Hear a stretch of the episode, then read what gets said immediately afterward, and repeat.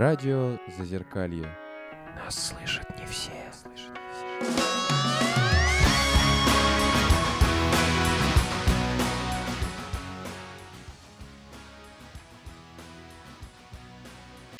Всем привет! С вами Радио Зазеркалье, и мы начинаем наш субботний эфир. Сегодня у нас в гостях э, Хельга Потаки, детская писательница, музыкант, режиссер, композитор, сценарист, краевед и, наверное, много еще других э, амплуа, о которых мы, собственно, и будем говорить. Сегодня нас не очень много. А, у нас э, из, из нашей команды Наташа Лутарева. Да, привет. Николай Ивановский, Лера. Всем привет. Лена и Хельга, Хельга Потаки. Я вас уже представил. Здравствуйте. Здравствуйте. Всем добрый вечер. Вот. И давайте начнем, наверное, с того, что вы расскажете, я как понимаю, ваша главная э, работа — художественная культура. Вот. И вы обещали какую-то интересную историю про арт. Так прям сразу с места в карьер. Даже как же самое интересное на финалочку, но потом. Ну да, я работаю художественным руководителем. Это очень интересная профессия. Настоящих художественных руководителей очень мало. И эм, это такая интересная работа, которая связана с координированием большого количества творческих людей и придумывание всяких э, идей, которые потом все подхватывают и делают что-то вместе дружно. При этом э, каждый коллектив или творческий человек, который есть у нас где-то там, условно говоря, который мне подчиняется, да, то есть у него э, всегда остается огромное пространство для своего собственного творчества и для коллективного творчества, мы всегда собираем какие-то очень интересные идеи. А, Худруком я работаю давно, практически половину своей жизни. Вот, просто это было все в разных местах. В коммерческих э, структурах это называется арт-директор, вот, а в государственных это называется художественный руководитель. Ну, обычно меня дети спрашивают, как стать художником. А, я говорю, что для этого надо пройти большой путь, и все знания, которые у тебя есть в голове, они тебе пригодятся. То есть это знания гуманитарной направленности и знания технические, тот же самый сопромат тоже нужен, потому что много А, расчетов. Зачем? Расчеты, потому что очень много про безопасность мы говорим про всякие разные вещи. То есть, а, когда, например, мы занимаемся декорациями и прочими всякими вещами, очень много расчетов. Опять-таки, а, я должна довольно неплохо знать физику для того, чтобы грамотно выставить цвет, вы, там все остальное. То есть там много всяких нюансов, ну и много э, должно быть знаний просто, в принципе, какой-то эрудиции внутренней для того, чтобы не допускать каких-то ошибок, ляпов. э. Ну и очень важно, когда ты делаешь какой-то спектакль или какое-то мероприятие, и к тебе приходят люди самых разных профессий, э, надо хорошо разбираться в разных вещах для того, чтобы все было компетентно, комфортно и хорошо для твоих зрителей. Вот, то есть вот такая история. Хорошо, как? Напоминает по охвату профессию Уланда консультанта. Да, очень, очень, очень, очень э, похоже. Действительно так и есть. Кстати, многие говорят, что режиссура это же создание своего мира, ну, художественного, да. И в этом мире все тоже должно быть правильно, логично, и даже в любом самом безумном хаосе все равно есть какие-то внутренние законы, которые это пространство должно существовать. Вот. И когда мы ну, творим, да, так, сцене, оно такое как бы есть, да. Как бы управляешь пространством, временем, людьми, образами и всеми остальными делами. Ну Вот. Но на самом деле это интересная профессия, и а, она еще заключается в том, что самый такой большой интерес, что это в отличие от режиссера обычного, да, или от артиста, или там от художника, а, все делают, ну я сейчас скажу некрасивое да, слово, но не могу придумать какое-то нормальное, то есть все делают творческий продукт, да, как это крути, это так называется, да, то есть как бы артисты готовят номера, картины, а, писатели романы и так далее. Вот а, они, как правило, ну, многие, по крайней мере, заточены на то, чтобы сделать ну, какую-то работу, вот, которая они вот внутри сейчас находятся, они в творческом процессе, они это делают. А у худрука э, есть э, большое отличие, потому что мы никогда не работаем точечно, то есть мы держим, во-первых, все, что происходит, всех людей, которые что-то одновременно творят, самое разное. И мы всегда смотрим во времени это дело, да, то есть как бы, что будет дальше. Мы планируем, что будет там через три года, как мы будем а, развиваться, у кого что будет. Мы спрашиваем планы каждого из творцов, с которыми мы работаем. Мы выстраиваем это все в какую-то систему, чтобы это все было интересно, годично, и все время что-то происходило новенькое, и не было каких-то там повторов или, ну, что-то скучного. Я имею в виду сейчас настоящих игроков. То есть а, те, которые профессионалы очень серьезные для своего дела, но вот в театре художественный руководитель, он тоже выполняет ту же самую функцию, как я. То есть он формирует репертуар, он э, э, формирует весь репетиционный процесс, работу с режиссерами, с постановочными вещами. И он а, как раз отвечает за идеологию а, данного места, да, в котором он существует и работает. А, поэтому у нас все очень разные. То есть в культуре как бы есть два варианта. Либо у тебя главный человек директор, ну и, соответственно, все вокруг подчиняется, да, именно есть такое даже понятие директорский театр, да, то есть вот главный директор. А есть а, понятие, когда это художественная история. То есть, как бы он практически то же самое, что директор, только директор отвечает за финансы, юридические всякие вопросы и всякое, всякое, всякое. Ну вот, а художественный руководитель отвечает за организацию всех творческих процессов, за организацию, ну и вообще идеологию того, как это должно выглядеть, о чем это будет, чем это будет отличаться вместо других, какая будет его уникальность, почему это будет люди, в общем, вот это все. Вот, короче, это дико сложно, но это дико интересно, и это очень похоже на шахматы. Ну, по сути, когда ты играешь шахматы, там же у тебя тоже куча фигур, которые Тут возникает вопрос, что быть художником, например, театра, это понятно, когда художник там 70 каких-то подразделений, тут, тут пишут картины, рисуют, здесь пишут романы, там играют спектакли. Э, вот это вот Э, сколько же вас должно, как, сколько же вы должны креативить идей, как же вы это все компонуете, ну, то есть вот это уже... Нормально. Но я всегда хотела работать в театре по-другому, потому что это проще гораздо, да, потому что ты только отвечаешь за театральное пространство и все. Но это просто постоянное какое-то самообразование, потому что, например, э, когда я начинала работать, э, у меня был маленький ТК сельский, и у меня там было всего 15 каких-то направлений творческих, в общем, мне достаточно легко было, и там не было, например, хореографии, там технически это было невозможно. А когда я уехала там на Северный полюс, у меня как раз таки было очень много хореографий, потому что это такая международная точка, где пересекаются культуры, люди разных стран, и там нельзя было работать языком. Ну, то есть, того, чтобы надо было через пластик. На Северном язык.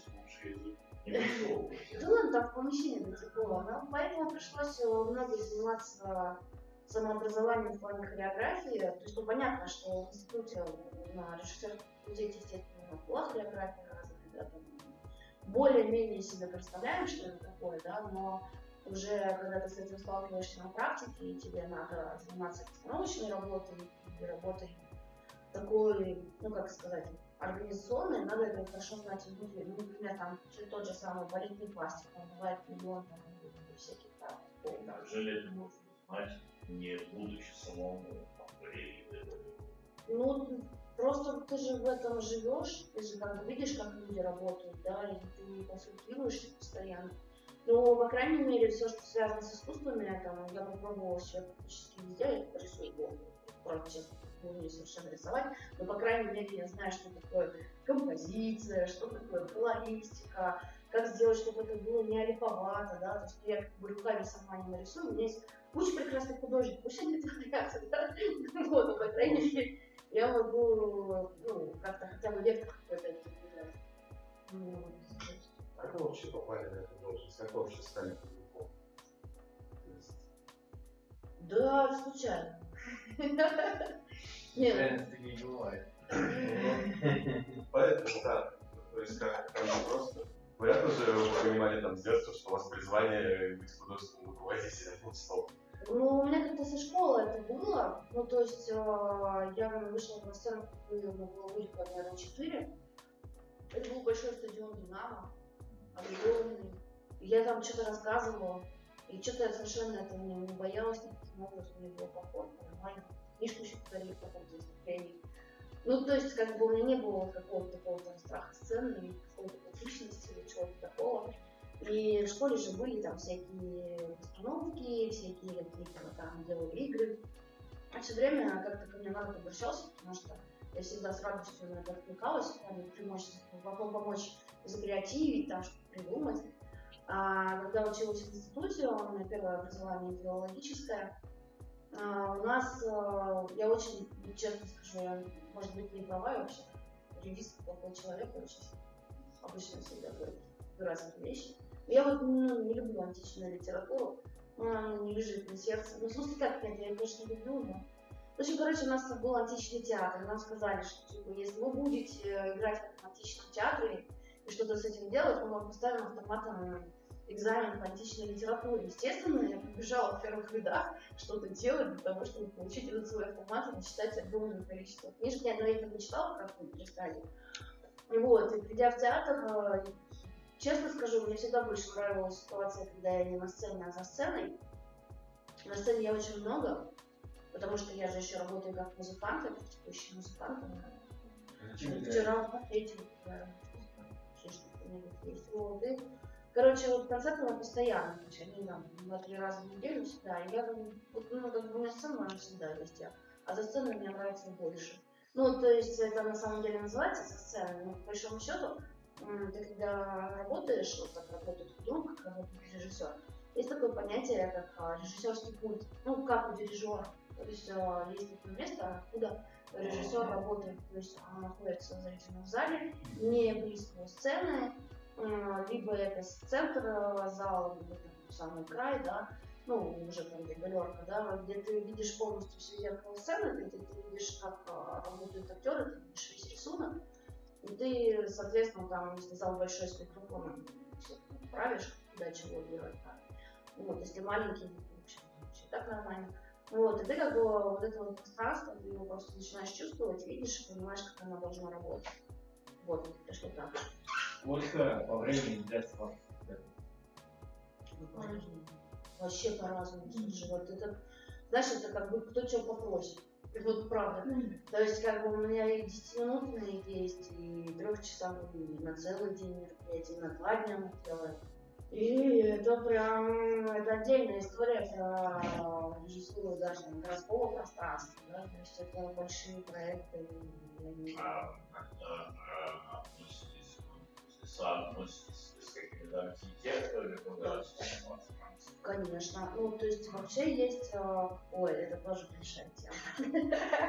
Короче, давайте разделим ее на две. Одна, это когда ты в чистом поле работаешь, у тебя есть э, люди, которые занимаются строительством объектов, и э, люди, которые делают это все наполнение, ну, оживляют поле, да, там, словно там появляется музыка, там появляется свет, там появляются какие-то арт-объекты, там появляется какая-то логика у этого пространства, начинает жить.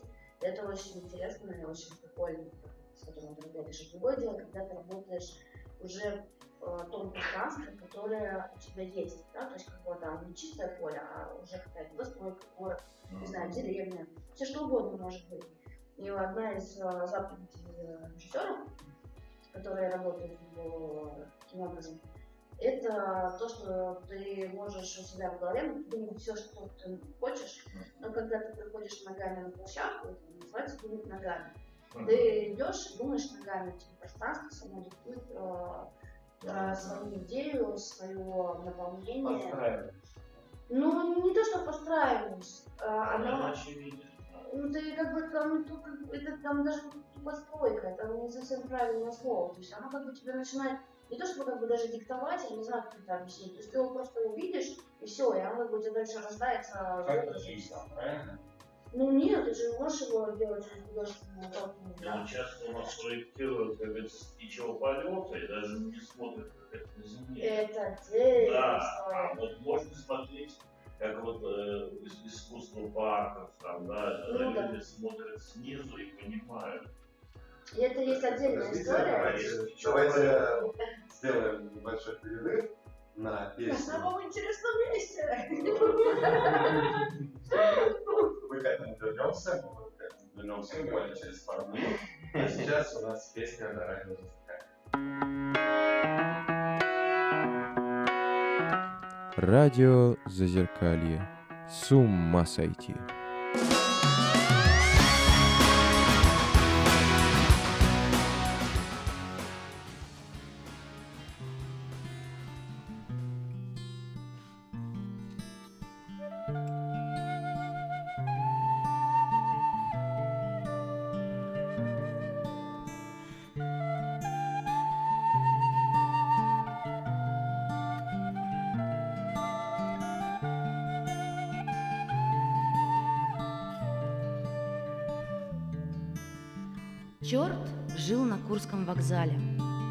Как и любой порядочный черт, он был черен, космат и весел. Любил черт бродить по земле, но всегда знал, что место его вот тут, на вокзале. Пятая платформа, одиннадцатый путь. Мимо шли поезда. Одни останавливались надолго, другие с грохотом проносились мимо. Но черт ждал целую бесконечность. Когда-то давным-давно он уже потерял счет дням и ночам, но он помнил, когда-то давно был вкус света и тепло сытости. Помнил смутно, как будто в прошлой жизни, но он знал, что с ним это было наяву. А еще был запах дома. Черт не понимал, за какую провинность он провалился в холодную и сырую темноту и очнулся здесь, на вокзале, в черном полиэтиленовом мешке для мусора. Черт любил играть с людьми, а они нет. Он бежал к ним, но люди от него шарахались. Сначала черт прыгал в поезда и пытался найти то самое место, где тепло и свет. Но с каждым мгновением черт все четче и четче понимал, что поиски бесполезны. И тогда он смирился, ведь под лавкой на пятой платформе ему было по-настоящему хорошо.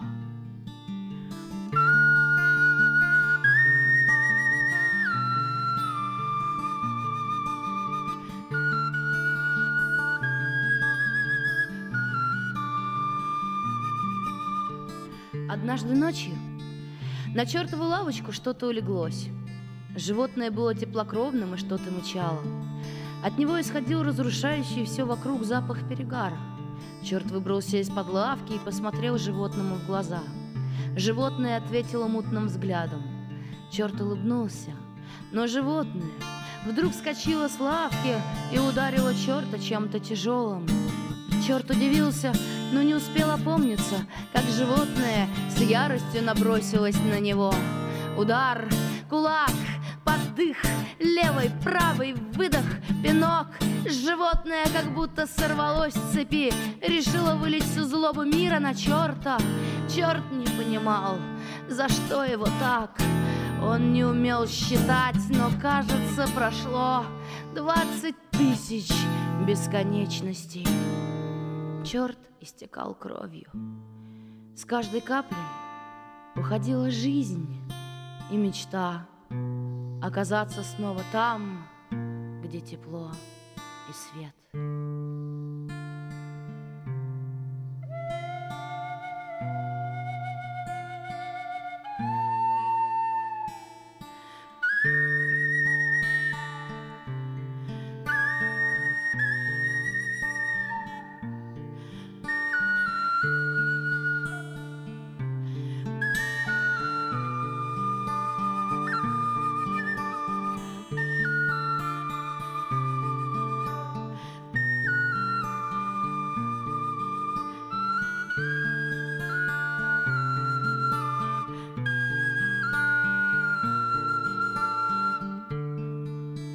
Баба Люба делала утренний обход. Солнце только показалось из-за проводов. На пятой платформе было, как всегда, пустынно и тихо. Баба Люба была не в духе.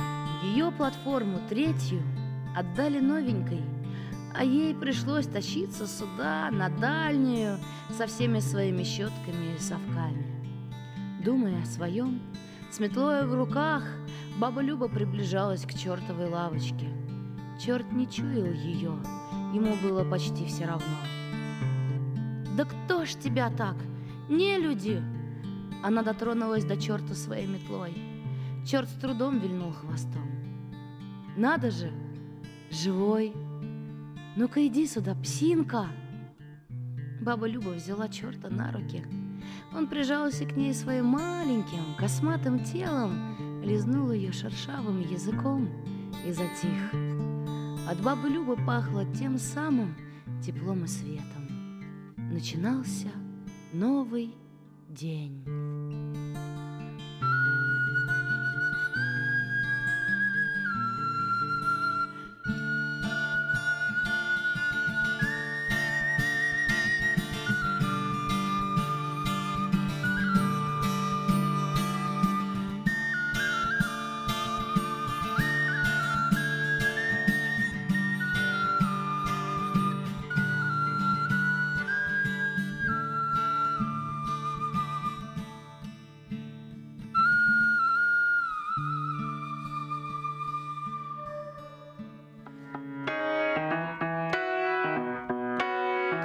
Радио Зазеркалье. Это нормально.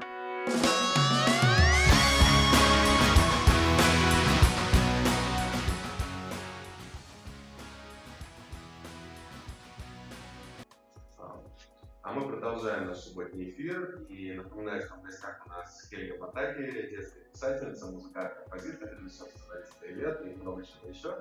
А мы продолжаем с тобой место, где, мы остановились, да, и хочется спросить, не тяжело ли вот самой что-то Ну, я работаю не одна.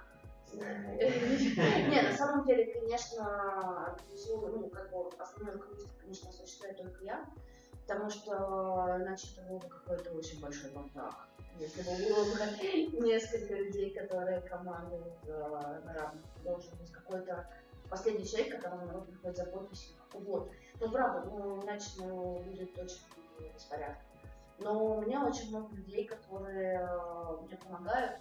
И, например, если я делаю какую-то очень массовую работу, это стандартная практика, когда есть э, люди, которые отвечают каждый за свою десятку, ну, за 10 человек, а дальше, соответственно, они уже ко мне там приходят или там, ну, может быть, очень распространенная такая структура. То есть у меня есть люди, которым я выдаю, что они должны сделать.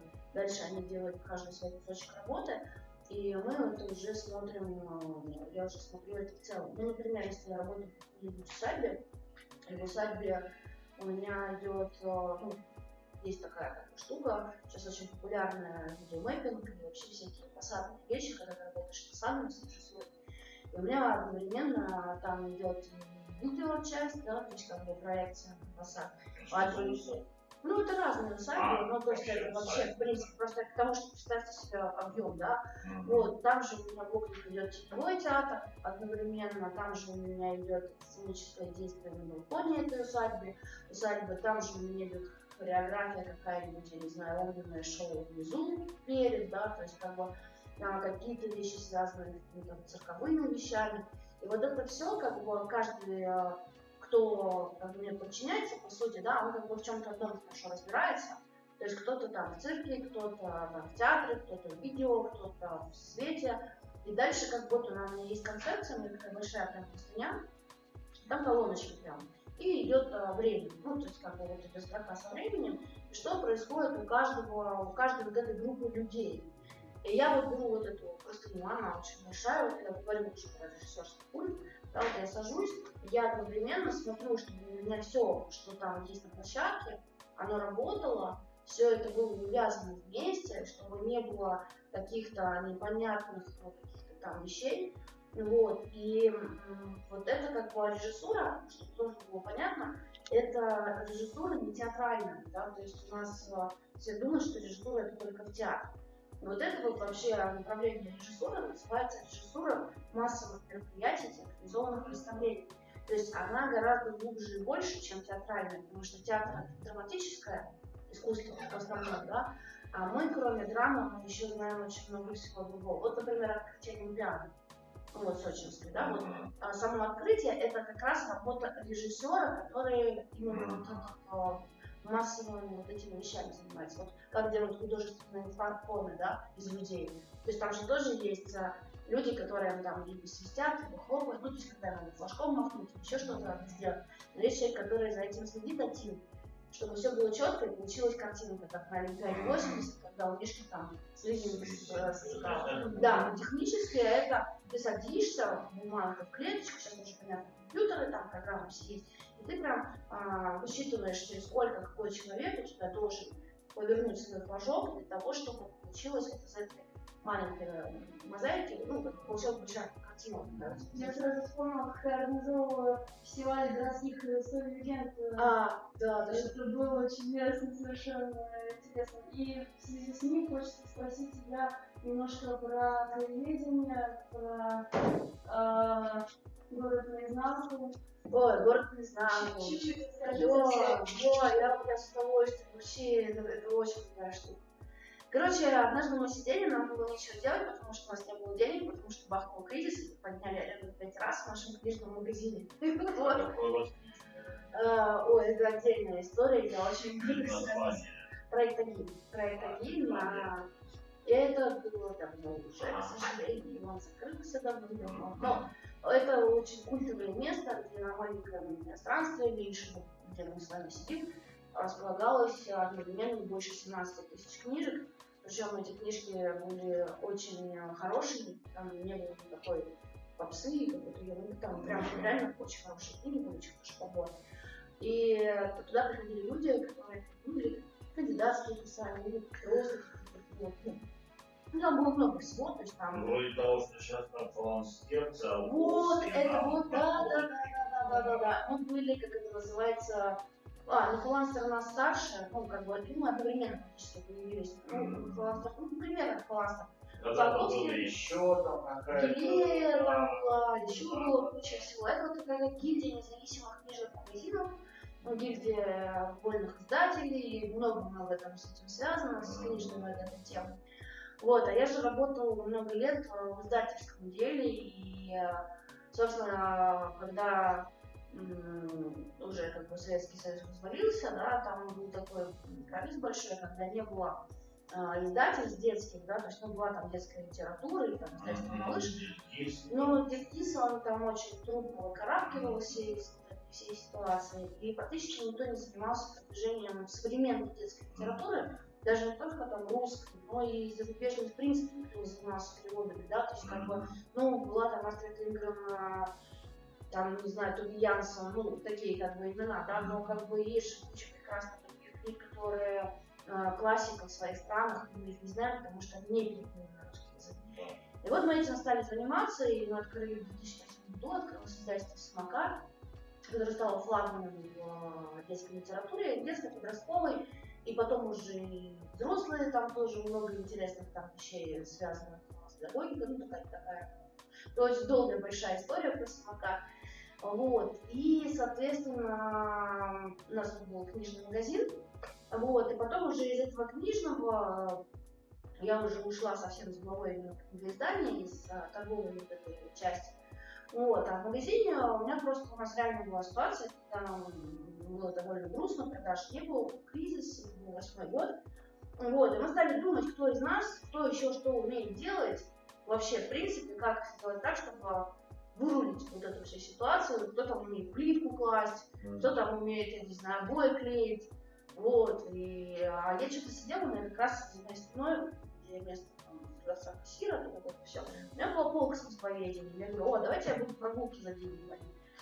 А, потому что я, в принципе, с детства люблю, знаю Москву, Петербург, люблю путешествовать, очень действительно хорошо в этой теме разбираюсь. И, ну, как бы из детства, или, там, не знаю, с подросткового там, возраста, все время для всех людей, которые приезжали из других городов, всегда водил какие-то маленькие экскурсии в Москве, показывал какие-то важные вещи, артефакты. Ну, не на Красную площадь, да, вот открыточную, да, Москву, вот эту глянцевую. Да, да, да, конечно. А вот эту такую вот настоящую, и все. И, короче, мы что-то сели. Я говорю, давайте я, короче, как А все таки а как? Я говорю, я не знаю, сейчас придумаю. Это было 27 декабря, был собачий холод. А, Мы написали тогда только что появившиеся в соцсети ВКонтакте, что мы хотим провести прогулку. И какого было наше удивление, что к нам пришло много людей, потому что тогда еще не было вот этого бума пешеходных прогулок в Москве. А, Могу сказать, что мы были не, ну, не первыми, естественно, нет, да, то есть как, бы, как и самокат не был первым детским издательством, но он как бы задал вектор, да. А, Одновременно с нами, а, параллельно, мы очень дружим много лет, с этим проектом родился, родился проект «Москва, которой нет», вот, Архнадзор, мы все дружим, все это как бы такая как бы, тусовка народа, который любит э, ну, свой город и профессионально мне рассказывать. И, в общем, собственно, мы пошли гулять, и на первой этой прогулке возникла такая тема, что каждый из того, что было холодно, взял с собой ну, небольшой термос, и мы устроили импровизированное чаепитие по садике Союза художников. И нам так всем понравилась идея просто пить чай на улице, разговаривать о краеведении, обо всем, что это стало нашей такой фишкой а, на других прогулках. Я не знаю, может сейчас уже есть у кого-то, но мы на самом деле всегда морочимся с очень а, таким крутым чаепитием в середине прогулки, потому что прогулки, в отличие от а, других а, проектов, у нас очень длинные, то есть мы это делаем как маленькое путешествие, как маленький отдых такой, как маленький поход внутри города, то есть они, как правило, продолжается около 4 часов, и, естественно, когда ты идешь, у тебя много информации новой в голове, и куча всего, и надо это переварить, и надо это как-то в голове уложить, конечно, нам нужен вот такой вот а, перерыв, который мы делаем. И в связи с этим у нас а, появилось очень большое сообщество людей, которые знакомились между собой на м, почве вот этих всех, ну, увлечений, да, городом, какими-то вещами. Вот, и эм, что отрадно для меня, когда мы начинали, э, я, ну, когда всех приветствовала, спрашивала, любите ли вы Москву? И все такие, фу, нет, резиновая, туда-сюда, ну как-то так, ну, правда, какое-то отношение, вы просто не знаете. Зато банально не знаете, что... Ну да, умеете ее готовить, сейчас я вам покажу, какой это чудесный город. И когда стали после вот нашего успеха, ну, я не только сейчас в виду город наизнанку, но и вот наших первопроходцев, кто начал водить вот эти вот пешеходные прогулки, у нас же было Московское городское экскурсионное бюро, которое тоже делало пешеходные прогулки, но не другие. Оно вот именно как бы у нас... Ну да, не андеграундные, но здесь очень такая неровная грань, андеграунд, не андеграунд, не вообще Ну, я так понимаю, просто ну, более неформальная Ну да. атмосфера того, Да. что вы показываете, Ну да. представляете. Но я по Кремлю могу отлично провести э, супер классную панковскую прогулку, и все обожают. Но как бы, ну, это я так называю, ну, очень неформально, со всякими байками, со всякими штуками, что там происходит. Ну, да, как бы и легенды, исторические факты, потому что, ну, как бы, э, только мне могло прийти в голову, там, сделать лекцию про канализационные люки в Москве, да, то есть, как бы, но это, как бы, абсолютно такая банковская тема, но при этом она действительно интересная, действительно, там, ну, очень много интересных исследований да, как это все происходило, почему они такой формы, а, как бы, какие у нас самые старые люки есть. А вы тогда прям материалы. Нет, ну имеется в виду по канализации. Э, знаешь, у меня все, все время вот два момента, которые мне всегда а, три момента, которые меня всегда, всегда спрашивают. Первое. Вожу ли я экскурсии на крыше? Это в Москве, это просто кошмар какой-то, да.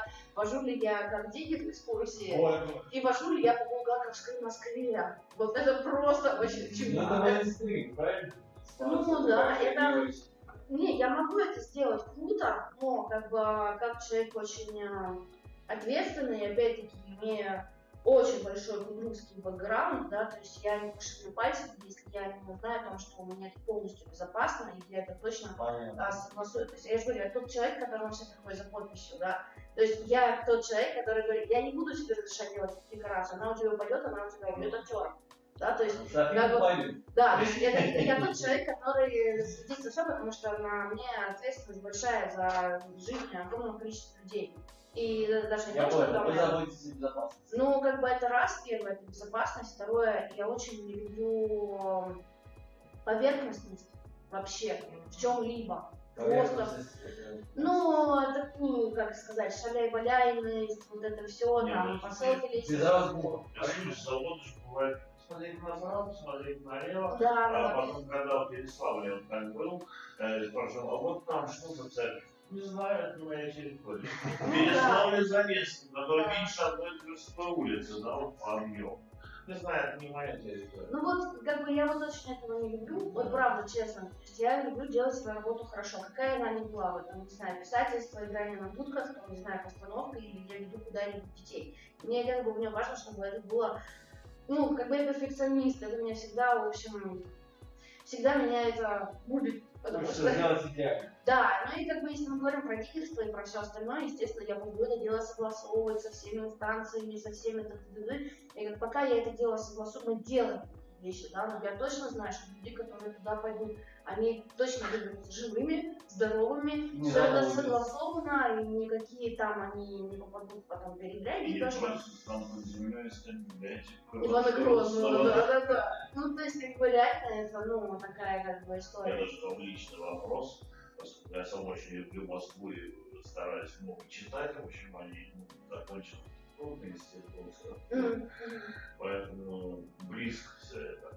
Э, Хотел просто такой вопрос задать. Вот У вас есть любимые книги по Москве?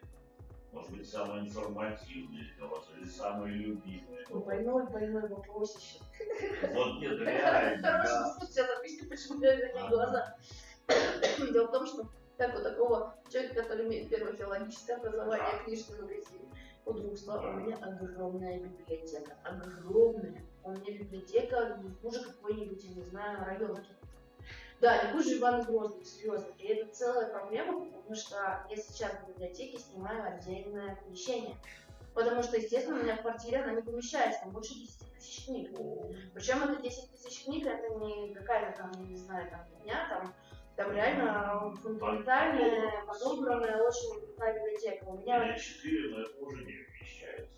Ну, 4 это еще я проходила Да. давно, и я еще как бы думала, что я становлюсь. Я думала, что, что все будет нормально. Вот вопрос и про любимые книги о Москве. Я просто Да. а, вспоминаю, значит, вот Да, меня да, мои шкафы, да, стеллажи, вот эти вот, да, там что-то комната, книжка о Москве. И какая же у меня из этих книжек любимая? На самом деле, э, ведь как вот действительно, которые хватали за душу, их очень немного. Потому что Ну да. москвоведы многие пишут, иногда хорошо, иногда хуже. Но бывает все-таки, часто это бывает так, что даже ум, но не захватывает. А мне как-то, я честно, неделю неделю как-то, у меня получается, что если э, книги для работы, я вообще очень люблю всякие энциклопедии и всякие труды, да, и как бы они меня захватывают не меньше, чем больше, честно скажу. Вот. Просто э, я хочу ну, сейчас думать, что ведь вот недавно вы говорите такое негативное отношение к Москве э, возникает вот, первая реакция, да, потому что э, вот именно вот здоровую художественную какую-то потаенную сторону жизни самого города его истории, Ну, физика, сейчас нет, нет, нет, я именно абсолютно в бытовом даже смысле. Вот, у меня, например, одна наша женщина, она была руководителем дипломе, а, и она даже доходит в ресторан. Я заканчиваю ресторации. Вот, когда она рассказывала, когда я в Симоново, в Симоновом монастыре она нашла царские литераты, Алексей Михайлович, вот, понимаете, вот, это, это как раз не мифы. Просто Москву так что узнать не исторический город.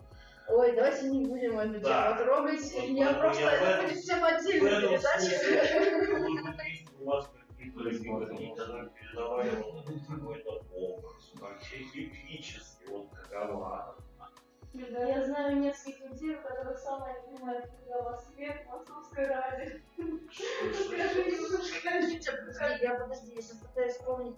А, проблема в том, что сейчас я просто скажу, я, я, я сразу хочу сказать, что я человек абсолютно обыкновенный, абсолютно нормальный, творящий всякие не всегда хорошие штуки. Я сейчас вот сижу и пытаюсь вспомнить книгу прекрасного человека, который очень круто писал о Москве, о моей любимой Сретенке, о моих любимых городах. И И я забыла фамилию. Я причем для прогулок э, книг, то есть я помню обложку, цвет, э, закладку, читала его, блин, вылетело из башки фамилии, серьезно, бывает такое. Я вот балда, да. Ну, на самом деле, много кто прекрасно Москве писал. Кстати говоря, и сейчас буду вообще просто балды из разных полов говорить. У Бунина в темных аллеях тоже есть очень интересное описание Москвы, которое брала для пробоя. Бунин же писал уже, это был 1939 год, он уже попал в миграции.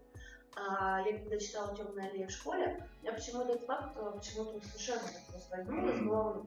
Я была уверена, что это книга, там, не знаю, конца 19 века, это все писалось здесь, и вот он такой вот русский писатель. Когда я узнала, что это уже 39 год, от начала Первой мировой войны, это вообще совершенно ни разу не Россия, а... А у него там чистый понедельник, Да, это да, да, да, московская топография. Да, то есть... Начиная с дома Перцовой, Вот, вот, вот, да, да, да, да, да. И вот я вот это все беру, вот это пространство, да, то есть, ну, понятно, что а, там, если возьмем нашего прекрасного, любимого мною Михаила Афанасьевича Булгакова, да, то есть какие там тоже вещи связанные с Москвой, насколько это все описано, хотя он не москвич, да, изначально, но насколько он здорово Да, пишет Киев такое. потрясающе красивый, потрясающе. Да. Я вообще Киев это один из моих любимых городов, честно скажу. То есть, если меня спрашивают, у тебя любимый город, я прошла тысячу дорог, тысячу дорог, правда, я просто тысячу перестала считать. Давайте сделаем небольшой такой перерыв э, и поставим песню, да, поставим песню в эфир. Вот, и буквально через несколько минут пообщаемся.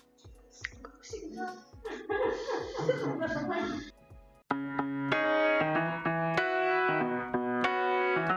Радио Зазеркалье. Уж лучше вы к нам.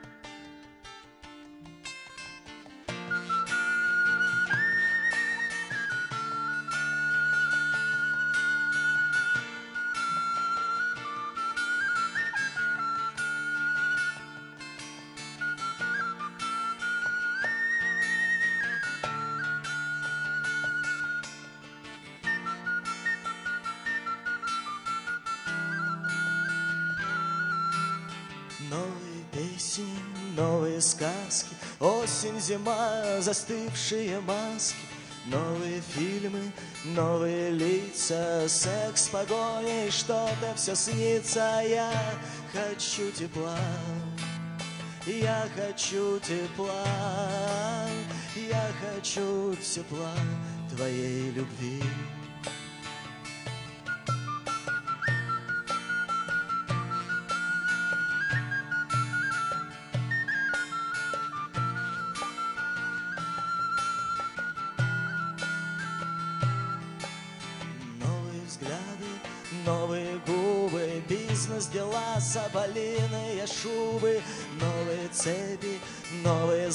Знаки, бог, сатана, отступление, атаки, а я хочу тепла, я хочу тепла, я хочу тепла твоей любви.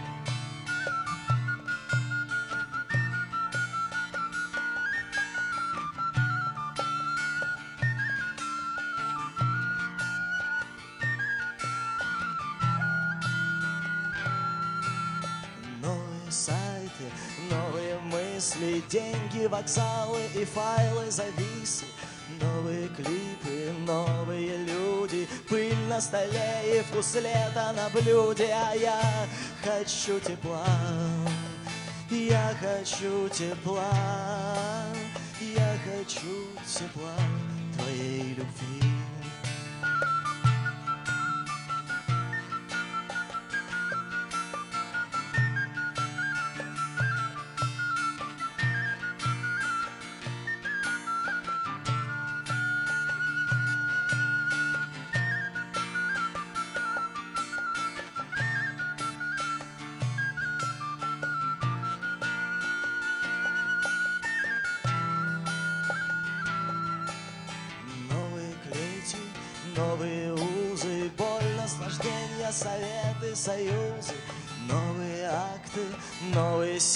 Секты, планы, статьи, выступления, дефекты, а я хочу тепла, я хочу тепла, я хочу тепла твоей любви.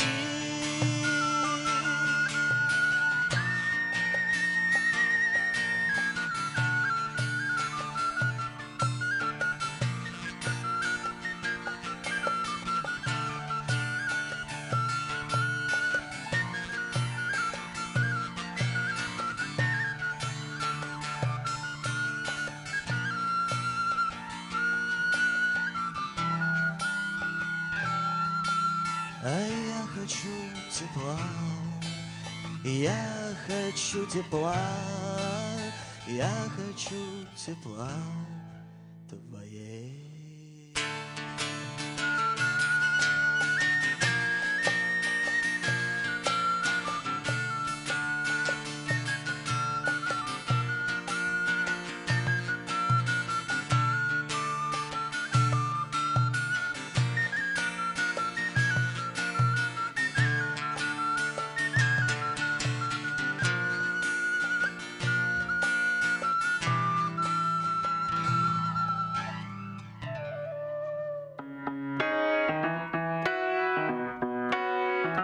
Радио Зазеркалье. Это нормально.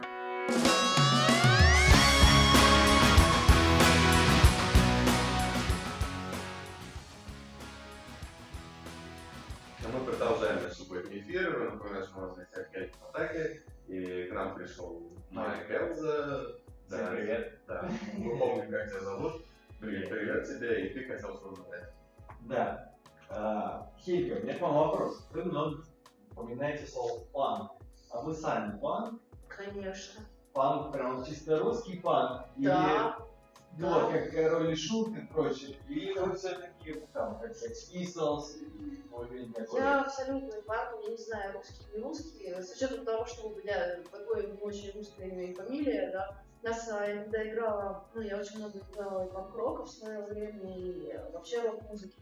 Это такой исполнитель, э, в рок-среде его зовут Василий Кал. Он приехал в Швецию, стал э, выступать в Москве. Нас, э, когда писали на фишах, писали там Василий К. Швеция, Хельга Батаки Россия. И все, кто приходил на концерт в первый раз, они говорили, вы там точно ничего не перепутали, да? Да, на самом деле, мне кажется, для каких-то вещей, связанных с мировоззрением, не существует каких-то границ, там, я не знаю, российские, зарубежные, не знаю, ну как, ну условно, так скажем, да. А, просто панк в моем случае это как бы то ощущение внутренней свободы, а, с которым ты живешь, и ты отвечаешь, что эта свобода такая, когда ты полностью отвечаешь за свои слова, и ты чувствуешь себя свободным, потому что ты можешь ответить за каждое свое слово, которое ты говоришь вслух. То есть эта свобода не про то, там, не про пол, цвет, Нет, ну, остальное. Правильно? Да нет, это дело не в цензуре, понимаешь? А, есть люди, которые боятся что-то произносить вслух, да, там, потому что там что-то там, я не знаю, что может случиться. Я всегда говорю все, что я думаю. И прямиком, как оно и есть, да, и как бы, ну, я не 100 баксов, чтобы всем нравится, да. Поэтому, как бы, вот это как бы, то есть я чувствую себя очень свободно, потому что, а, ну, я понимаю, что если я буду как бы отстаивать а, то, то, за что я борюсь, да, то есть как бы какие-то Принципы. идеалы, принципы, в которые я сама верю, да, и я верю в них искренне. И я уверена в том, что я делаю, что это хорошо, да, там.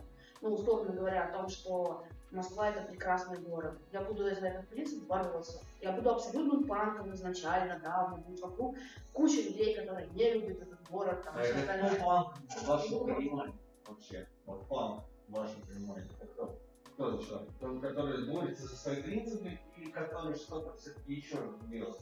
Помимо музыки, ну там DI, DIY, ай, вот это вот. Ну, это было в, в Англии. Называлось DIY, это как бы самодельное, да? То есть, Ну да. э, Слушай, знаешь, как мы все самодельным делаем? Наташа знает, как я это делаю. Это. Я сейчас даже- Есть поговорка, что надо сделать все это из скотча, и это за два дня, и за нам за это заплатят. Ну, я не знаю, дико высоко организованный и очень трудоспособный банк. Наверное, самый трудоспособный. Нет, нет, нет, у меня очень много друзей папа, таких нормальных сорокезов, с двухами там. Скрипа. Вот, да, они очень тоже, очень, очень, мне очень нравится с ними работать, потому что это очень, ну, с ними правда вот. Но если это, это настоящий панк, они такое, ну, короче, вы понимаете, о чем я. Да, я не показываю. Понятно. Хельга, раз мы заговорили о трудоспособности, я вам э, очень много может, личный вопрос задать. Я постараюсь задавать э, каждому человеку, которого я встречаю, вот э, с таким э, широким спектром, э, так скажем, интересов профессиональных э, навыков. Где вы берете силы и Где берутся ресурсы? Это очень интересная тема. На самом деле, ответ на нее очень простой на этот вопрос, потому что есть один из видов отдыха, когда у тебя идет просто смена деятельности, ты Мгм. переключаешься, да. Ну, например, там летом у меня был отпуск, с, э, который для нормального человека выглядит как полный трэш панк угар, но для меня это был отличный отдых. У меня всегда была мечта покурить на период в Курильских островах. И вот в этот ковидный год, да, когда, в общем, все было вообще не пойми как вверх ногами, и при этом я чувствовала себя, в любом хаосе я себя чувствую очень хорошо, я внутреннюю какую-то логику в этом всем. Очень много что интересного делала, том числе там в больнице волонтерила, и врачам помогала, в общем, отдельная такая штука. И, в общем, короче, я уехала отдыхать на Курильские острова в очень трудную, в очень интересную экспедицию. А, Я прошла там полторы тысячи морских миль. А, Это все происходило на небольшой яхте посреди Тихого океана с Охотского моря. Оно вообще очень тяжелое, да, в плане вообще какой-то вот история там с навигацией со всеми там эмоции там трудные, там вот эти Курильские проли- проливы с очень тяжелыми течениями. Там я чувствовала себя прекрасно, я приехала отдохнувшая, я приехала полностью обновленная, да, то есть а, это была экспедиция на необитаемые Курильские острова, то есть говорила, и мы занимались а, морскими млекопитающими, тоже очень интересная история. Вот, это какой-нибудь другой эфир когда-нибудь, вот. И вот, собственно, как бы, когда ты меняешь деятельность, ну, например, я утром поднимаюсь, там, как у меня строится день, я встаю в 4 утра, готовлюсь к урокам, я преподаю историю и географию в школе детям, я провела уроки. А, обычно, к 11 они у меня заканчиваются. Я с 12 до 5 прям такой прям плотный нормальный круг. То есть у меня там совещания, планерки, вот это все. А, потом после этого у меня начинается репетиционный процесс. А Обычно он тоже делится на несколько частей, потому что где-то я ставлю, где-то контролирую, где-то ко мне приходит, где-то какая-то сценарная работа, писательская. То есть вот это все продолжается там до глубокой ночи. И это все еще делится как а, по дням. То есть вот у меня есть там четко дни там.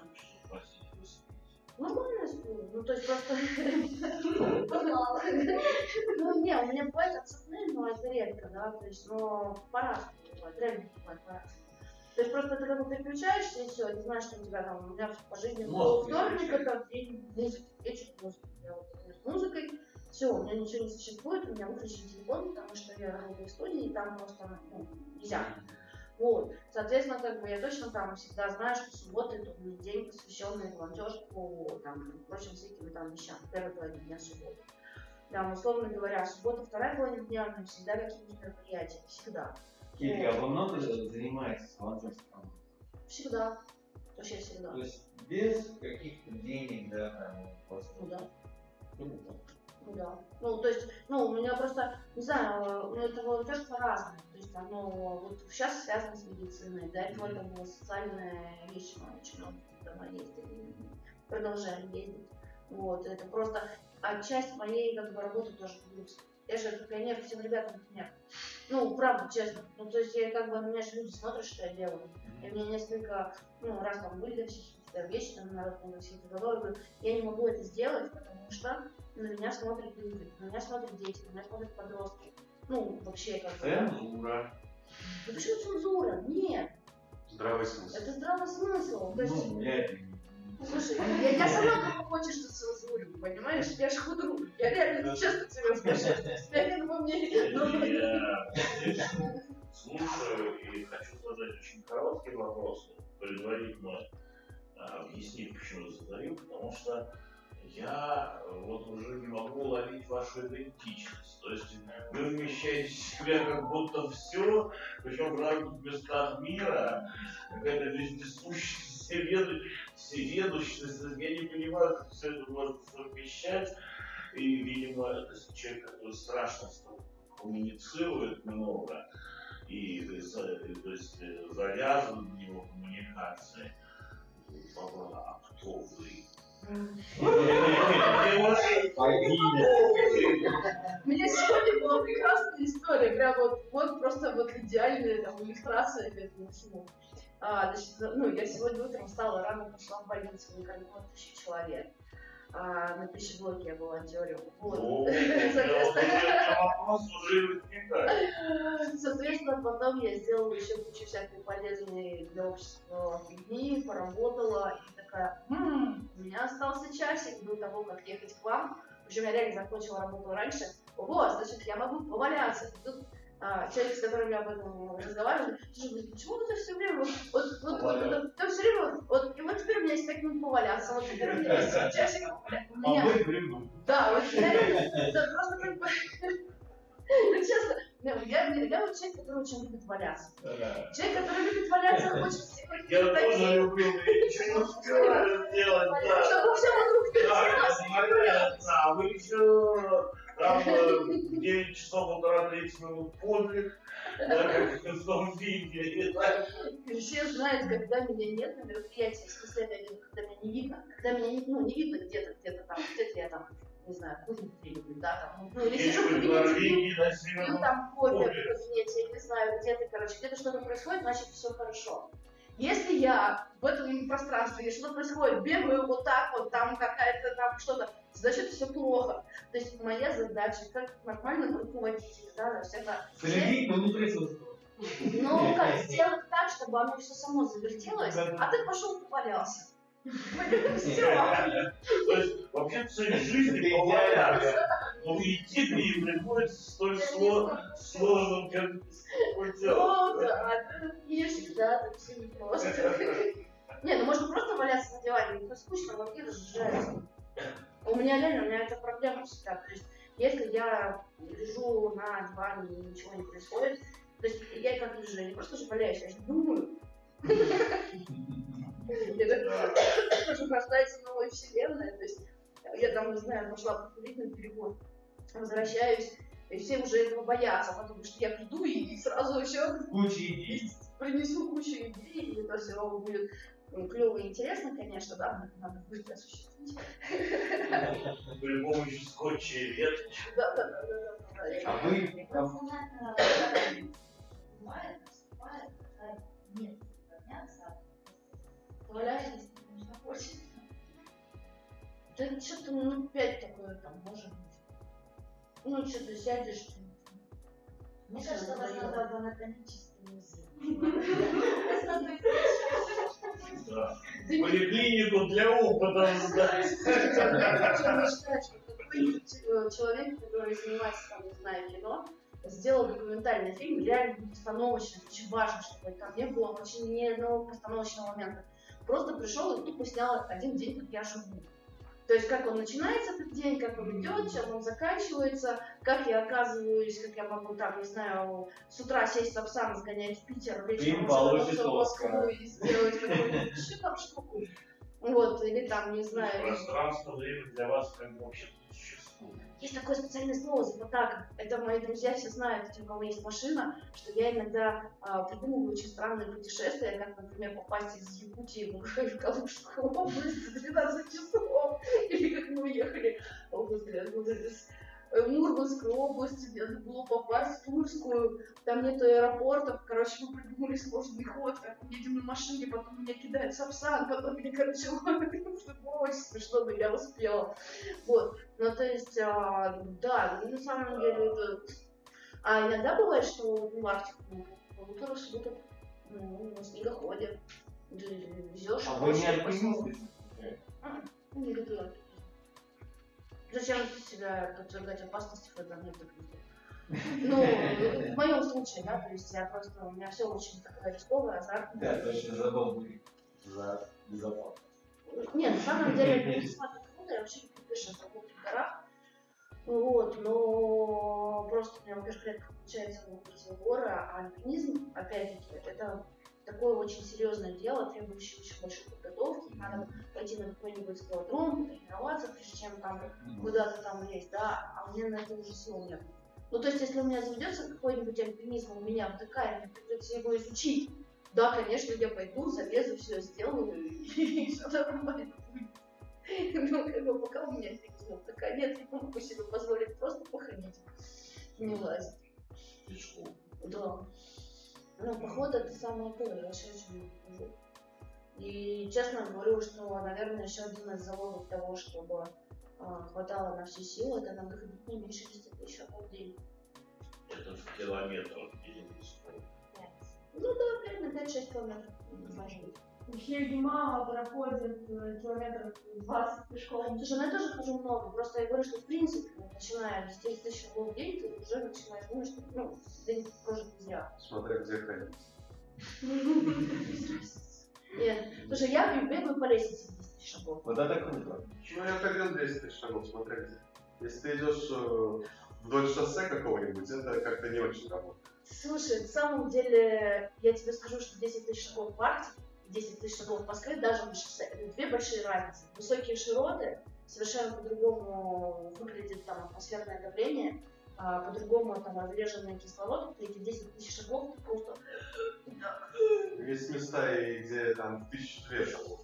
Смотря, смотря где. Ну, слушай, давайте возьмем среднестатистического обычного жителя города Москвы, который, да, не знаю, Я не уверен, типа, ну, типа, окей, эм, одно дело, если ты поехал в какой-нибудь парк, да, в Северный порт тоже самое, и там ты проходил 10 тысяч шагов, желательно еще там в компании какой-нибудь девушки или семьи, и ты проходил эти 10 тысяч шагов, да, это одно. Ты приходишь, это круто. Другое дело, когда ты носишься 10 тысяч шагов, условно говоря, между двумя офисами. Это нормально? Это не работает. Что не работает? Ну, потому что это, это не прогулки, это, это Подожди, не это прогулку, не путай прогулку с а, физической э, работой тела. Потому что я что говорю про 10 тысяч шагов? Я же работаю головой дофига. У меня реально вся работа мозговая. Если я просто буду сидеть, я же просто превращусь потом в какую-то не пойми что. То есть как бы все должно быть гармонично в человеке, понимаешь? То есть э, ты головой работаешь, и Это, физически. кстати, такой двусторонний процесс, потому что есть много там ученых, я уже не помню имена, но читал много, что как бы, что мозг, это, кстати, еще древние греки, да, говорили, что мозг для того, чтобы думать, ну, нужно двигаться, да, Ну что да. мозг гораздо лучше работает в движении. Условно говоря, если ты будешь сидеть, то ты гораздо меньше всего придумаешь, чем если ты будешь ходить. Ну вот, Только про это и да, говорит. я про это и говорю, про 10 тысяч шагов. Движение жизни. Я же к вам сейчас прибежала из другого места. А Вот такими вот дворами бегом сокращаете. А вы сменили свой день? Ну, конечно. Я сегодня полдня молчала. Говорила. Может быть, у вас есть какие-то медитации, упражнения, чтобы что-то, э, ну, чтобы отключать посредством поток сознания и мышления и не допускать там перегрева. Ну, я очень люблю кататься на трамваях. И я не люблю ездить в метро, хотя я очень люблю метро. В принципе, я работала в московском метрополитене, была у меня такая страница жизни. Вот, у меня две- всегда, когда смотрят какую книжку, у меня всегда типа, отдел кадров до два момента. Первое, это они натыкаются на вот эту прекрасную запись Федеральное унитарное предприятие города Москвы, Московский орден Ленина, как раз его здание московский Ленин. Я не могу там больничную даже очень долго, например, вписывать это название. Вот, официально так называется. И, конечно же, это Трест Арктик Уголь, Шпицберген, Арктика и все такое. И мне постоянно все про это дело спрашивают, когда, когда смотрят. Вами еще не заинтересовались э, где-нибудь э, портом. И если что, приду, расскажусь. Не, ну а правда, а у меня скрывать нечего. Я в своих книжках отличные, реально. Но у меня можно... всегда... Меня можно где-нибудь в любом месте встретить на трамвае. Ну, собственно, да, я люблю с трамвае кататься. Вот, ну, что я делаю? А, у меня всегда с собой есть э, наушники большие, беспроводные, даже сейчас с собой. Вот, и я просто реально, у меня есть э, такое время, э, когда я, ну, как рассчитываю дорогу, я очень хорошо знаю город, ну, Москву, ну, Питер я тоже очень хорошо знаю, ну, сейчас я в данный да, момент ну, работаю. Я очень люблю просто рассчитать время так, чтобы на метро поехать, а проехать ну, там, трамвайчиками, там, не знаю. А троллейбусы уже отменили, ну, Горькому, к сожалению. Автобусы я люблю гораздо меньше. Но просто как бы ты в трамвае как бы садишься, ты берешь музыку какую-то, начинаешь ее слушать, и, как правило, у меня э, этот человек очень аудиальный, я очень звук, и вообще все, что связано со всякими там звуками мира, не только музыка, как ноты, да, там какие-то, вокальные, ну, вообще шумы, там, не знаю. Я, ну и нойз тоже, кстати говоря. Я очень люблю электронную музыку. Да. Знаешь, что такое направление микрофанк? Это очень... Нейрофанк тоже хорошая штука, но, но микрофанк это тоже... Короче, ладно, мы сейчас закопаемся. Давай не покопаемся. Я хочу смысл в том, что ты надеваешь наушники, и, И вот в все. Просто как бы кайфуешь, и я же не могу просто я созерцаю, и я потом э, какие-то треки, я очень много ищу музыки, то есть я не слушаю что-то одно. Я прям, вот у меня есть там, ам, не знаю, там всякие разные сайты, там, предложения, я просто, я у кого-то на страницах а, музыку собираю, и я просто музыку, я ее у себя создаю. То есть эта музыка подойдет для вот этого спектакля, вот этой сцены, а вот эта вот музыка, она рождает какие-то образы, а вот это вот это. И когда я прихожу на площадку, Ну, я начинаю... режиссер? Ну, и, и это тоже. Ну, короче, ладно, это такая совсем другая часть жизни. Но сейчас суть в том, что я прихожу на площадку, я начинаю думать о музыке. Вообще, вот вся работа. Она вас вдохновляет. Ну, потому что я не а, работаю с текстом площадки. То есть я не драматический режиссер, у которого есть текст пьесы, да, и ты работаешь по тексту пьесы, которая написана там, не знаю, Чеховым, Шекспиром, не знаю, Ипсоном и кем-то еще. Ну, вообще, в принципе. Ты как бы рождаешь, ну, та режиссура, которой я занимаюсь, там нет сцена- сценария, ты его сам рождаешь. И я начинаю слушать эту музыку, прям приходя на площадку, ну, например, я там ставила в бедном доме. Площадка шикарная, да, вот это вот пространство этого хлебного дома. И я туда пришла, я походила ногами, я тоже, да, то есть надо всегда вот ногами там почувствовать вот это все, там каждый кирпичик потрогать, не знаю. И я там в ушах своих прекрасных голос, э, которые очень там с хорошим, ну, они не самые там крутые, там наушники, да, но просто там очень хорошо там слышны все эти моменты, как это будет слышно на хорошей аппаратуре, когда я буду ставить, да, то есть вот. Я, соответственно... Монитором. Ну да, я просто, соответственно, беру и э, начинаю вот эти треки разные слушать, специально из разных э, направлений музыкальных. То есть это может быть и народная музыка, это может быть и электронка, это может быть и рок, это может быть там, ну, что угодно, реально. Это может быть там, я не знаю, там фокстроты 50-х. Я сейчас вообще просто, в принципе, говорю, что это может быть любая музыка.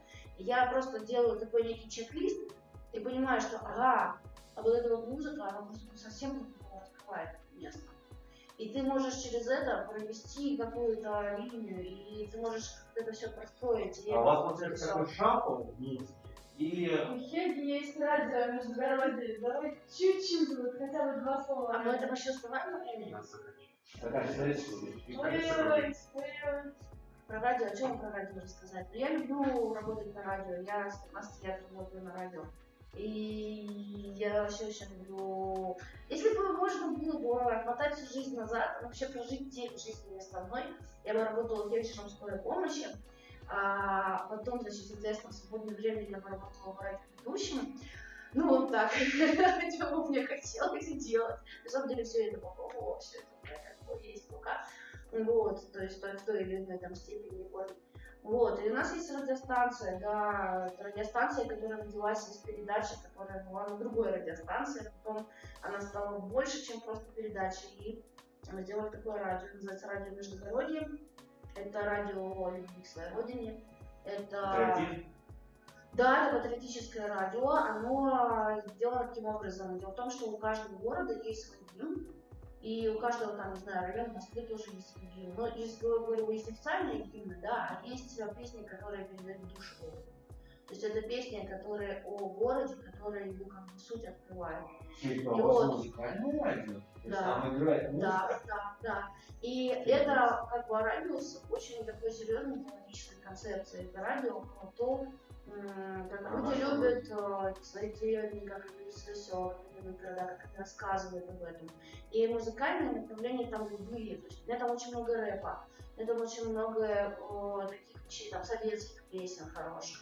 То есть там на самом деле по стилистике это очень разное, да, Это интернет да. Ну, ну что, у меня денег на это. Это я не знаю, что надо, сколько почек, скольких людей надо продать. Да, у меня, у меня нет. У меня в виду, она вообще, если вот сейчас Ну вот, да. будет играть? Конечно.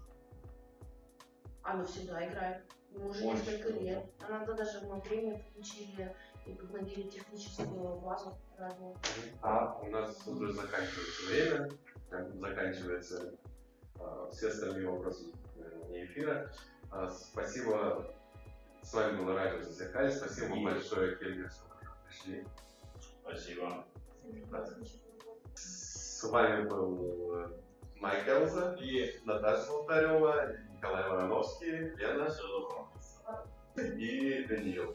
Спасибо вам за то, что были с нас с вами. Если и хорошо помогали. Всего доброго. Пока. Радио Зазеркалье. Сегодня там, а завтра здесь.